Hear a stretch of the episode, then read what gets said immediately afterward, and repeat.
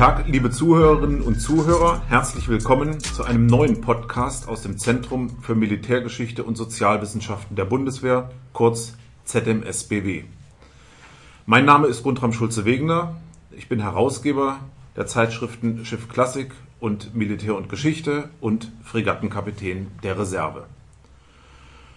Heute möchten wir an das Schulschiff Deutschland erinnern. Dazu bietet dieses Jahr gleich zweimal Anlass.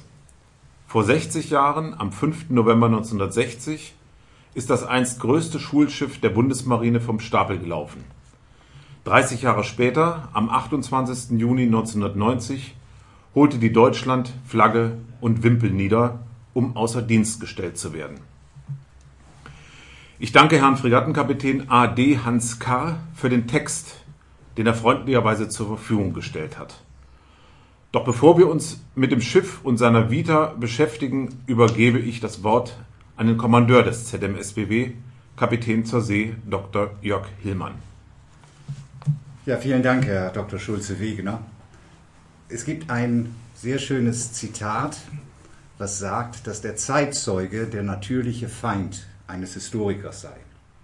Heute sitze ich hier selber als Zeitzeuge.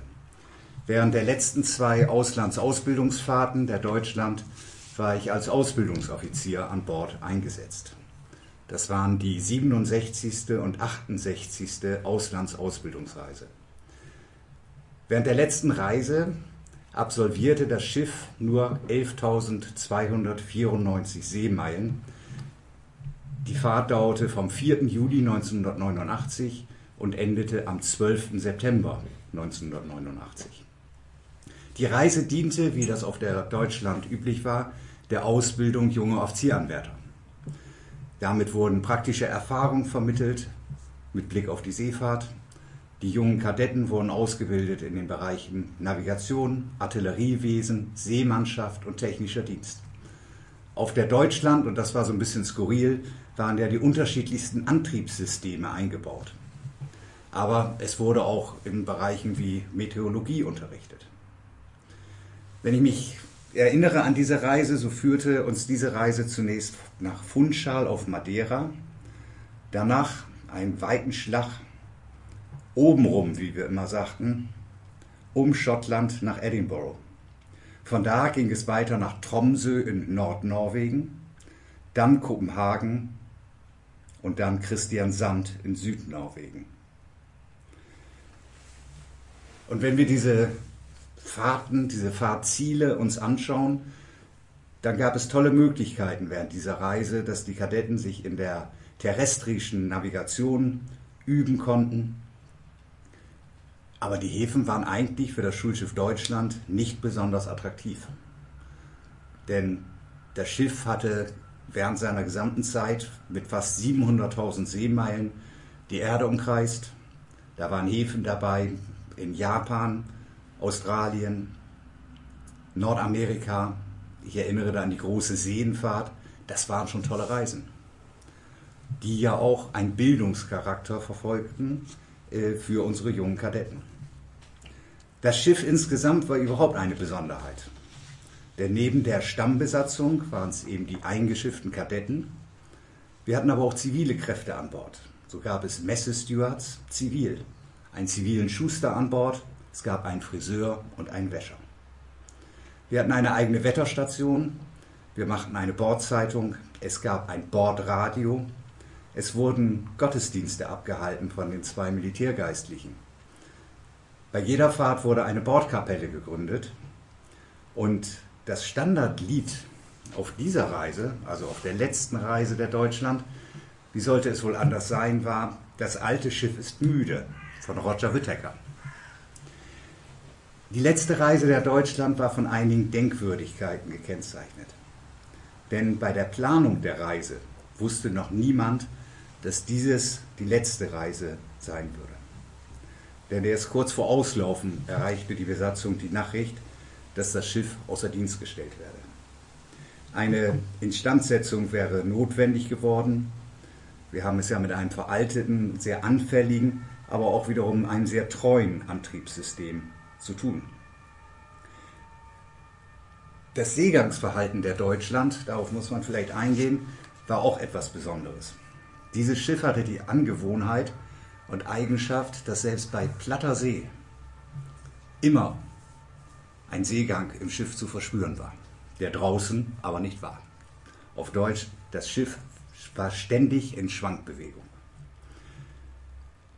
Die Attraktivität der Häfen hatte ich schon angesprochen. Christian Sand als letzter Hafen des Schulschiffs Deutschland. Das war, wurde von den Offizieranwärtern, aber auch von der Stammbesatzung gerade etwas als traurig empfunden. Diese Fahrt wurde durchgeführt gemeinsam mit dem Tender Werra. Also wir fuhren mit zwei Schiffen und das bot während der gesamten Reise sehr gute Möglichkeiten, dass man seemännisch eben auch gemeinsam üben konnte. Äh, das ist zum einen die Postbeutelübergabe, wo von einem Schiff zum anderen eine Tampen- oder Leinenverbindung hergestellt wird und man kleinere Güter von einer Seite auf die andere Seite transportieren konnte. Ähm, man konnte gemeinsam Schießabschnitte durchführen. Also insofern war das ein ganz attraktives Programm, was dort den Offizieranwärtern auch geboten wurde. Außerdem eine weitere Denkwürdigkeit auf dieser Reise war eine Polartaufe. Wir fuhren nämlich äh, über den Polarkreis. Das verschaffte uns eine sogenannte blaue Nase. Es ist üblich, wenn ein Schiff der Marine über die Linie fährt, dass man dann von dem jüngsten Offizier an Bord äh, die, den Bug in einem kleinen Abschnitt blau lackiert, um es dann beim Einlaufen stolz zu präsentieren, dass man, diese, äh, ja, dass man den Polarkreis überschritten hat. Eine weitere Besonderheit war, dass wir die Aufforderung auf dieser Reise bekommen haben, äh, uns von unserer Munition zu verabschieden. Das heißt, wir hatten den Auftrag, die mitgeführte Munition für die Schießabschnitte wirklich bis auf die letzte Patrone zu verschießen. Das führte dazu, dass ich tatsächlich der letzte Artillerieoffizier der Marine bin, der mit vier Türmen 100 mm im Dauerfeuer nach Steuerbord schießen konnte. Ähm, dabei hat es das Schiff tatsächlich versetzt.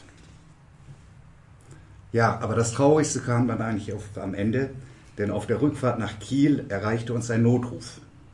Das war am 8. September 1989.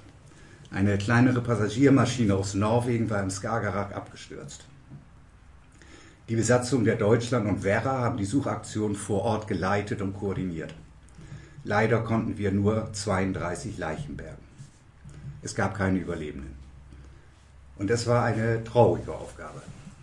Aus diesem Grunde liefen wir erstmals in der Geschichte des Schulschiffs in Kiel ein, ohne vom Marine Musikchor Ostsee mit Musik begrüßt zu werden. Und so endete die letzte Fahrt der Deutschland. Vielen Dank, Herr Kapitän, für die interessanten Einblicke in das praktische Bordleben. Nun zum Schiff selbst. Die ersten Jahre der jungen Bundesmarine waren geprägt durch eine rasante Aufbauphase und den schnellen Aufwuchs schwimmender Einheiten. Zunächst stellten vom Seegrenzschutz übernommene Schiffe und Boote in Dienst und von den neuen Bündnispartnern der NATO kam ebenfalls kräftige Unterstützung und Starthilfe. Parallel zu dieser Gebrauchttonnage lief ein umfangreiches Neubauprogramm an. Diverse Schiffs- und Bootsklassen gingen in Auftrag und stellten in kurzen Zeitintervallen nach und nach in Dienst. Um diese Vielzahl von Einheiten mit gut ausgebildetem Personal besetzen zu können, erachtete die Marine auch ein modernes Schulschiff als notwendig und nahm das Vorhaben bereits in den ersten Neubauplänen mit auf. Zwei grundsätzliche militärische Forderungen standen bei seiner Konstruktion im Vordergrund. Zum einen waren 250 Kadetten unterzubringen und zum anderen sollten für einen breit gefächerten Ausbildungsbetrieb alle wesentlichen modernen und in der Marine vorhandenen Waffensysteme, Sensoren, Effektoren und Maschinenanlagen an Bord sein. Das war kein leichtes Unterfangen für die Konstrukteure, zumal die dadurch zu erwartende Schiffsgröße auch einer Sondergenehmigung der Westeuropäischen Union bedurfte, denn für die Bundesrepublik Deutschland war damals nur eine Schiffsgröße von 3000 Tonnen als Höchstgrenze erlaubt nach dem offiziellen Antrag setzte im Herbst 1958 die WEU in einer Ausnahmeregel die maximale Verdrängung auf 6000 Tonnen fest und machte zusätzliche Auflagen bei der Höchstgeschwindigkeit und der Bewaffnung des geplanten Schulschiffes. Die neu zugelassene Schiffsgröße ließ den Wunsch aufkommen, den Neubau, zumindest in der Mobilmachungsverwendung, auch für weitere Einsatzrollen vorzusehen. Bei Bedarf sollte eine kosten- und arbeitsgünstige Umrüstung zum Minenleger oder Truppentransporter oder Lazarettschiff möglich sein. Bereits am 17. September 1959 wurde das Schiff auf der Rendsburger Nobiskrug-Werft auf Kiel gelegt, um gut ein Jahr später, am 5. November 1960, vom Stapel zu laufen. Eigentlich sollte es den Namen Berlin erhalten, wovon man aus politischen Gründen dann doch wieder Abstand nahm. Die Gattin des damaligen Bundespräsidenten Wilhelmine Lübcke taufte den Neubau schließlich auf den Namen Deutschland. Der damalige Inspekteur der Marine, Vizeadmiral Friedrich Ruge, sagte bei der Taufe Das Schiff wird nicht als Kampfschiff erster Klasse gebaut, sondern für die wichtige Aufgabe der Ausbildung. Da kommt es nicht so sehr auf starke Bewaffnung und hohe Geschwindigkeit an, sondern vielmehr auf zweckentsprechende Einrichtungen für Unterricht und Instruktion. Dann sollte es nochmals zweieinhalb Jahre dauern, bis die Deutschland am 25. Mai 1963 erstmals Flagge und Wimpel setzte. Das neue Schulschiff, dessen Baukosten rund 95 Millionen D-Mark betrugen, trat die Nachfolge der Schulfregatten, des Schulgeschwaders und der Schultender an. Zunächst war es dem damals noch bestehenden Kommando der Schulschiffe unterstellt und dann, ab dem 1. Oktober 1966, bis zu seiner Außerdienststellung der Marineschule Mürwik. Die Deutschland hatte einen gemischten Drei-Wellenantrieb. Auf jede Außenwelle wirkten zwei Dieselmotoren, die Mittelwelle wurde von einem Getriebe-Dampfturbinensatz bewegt. Die Konzeption der Bewaffnung orientierte sich an den Neubauten der Bundesmarine. Jeweils zwei 100-mm-Türme waren vorne und achtern eingerüstet zwei 40 mm Bofors-Geschütze in Einzellafette und zwei 40 mm Breda-Geschütze in Doppellafette bildeten die weitere Rohrbewaffnung. Zur U-Jagd waren zwei vierrohrige Bofors-Raketenwerfer an Bord. Für den Einsatz von Wasserbomben befanden sich auf der Schanz zwei Ablaufbühnen.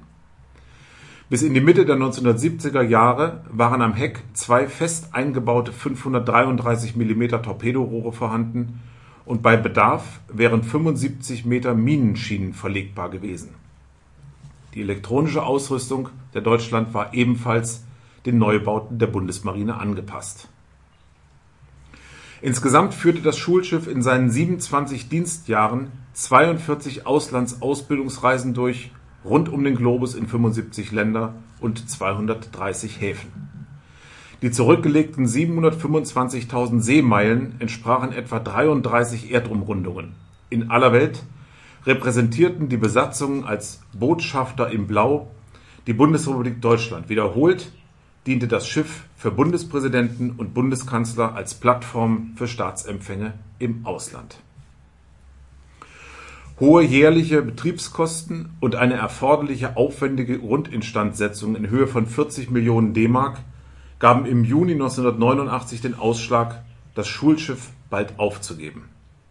Im März 1990 trat die Deutschland dann seine letzte Reise in das Marinearsenal Wilhelmshaven an, um dort am 28. Juni 1990 außer Dienst zu stellen. Bemühungen, das Schulschiff im Rahmen eines Hotelschiffes und oder, und oder Museumskonzeptes zu erhalten, gingen aus finanziellen Gründen ins Leere der dafür notwendige Umbau mit Demilitarisierung und Asbestsanierung sowie die zu erwartenden jährlichen Unterhaltskosten wären schlicht zu teuer geworden. Das Schiff wurde Ende 1993 zur Verschrottung verkauft und ab Januar 1994 nach Olang, Indien, geschleppt. Die auf dem Schulschiff Deutschland durchgeführte Ausbildung findet seit seinem Weggang auf normalen Einheiten der Flotte statt das war eine kurze Erinnerung an das Schulschiff Deutschland. Wir danken Ihnen für Ihr Interesse und ich sage Tschüss und auf Wiederhören beim nächsten Mal.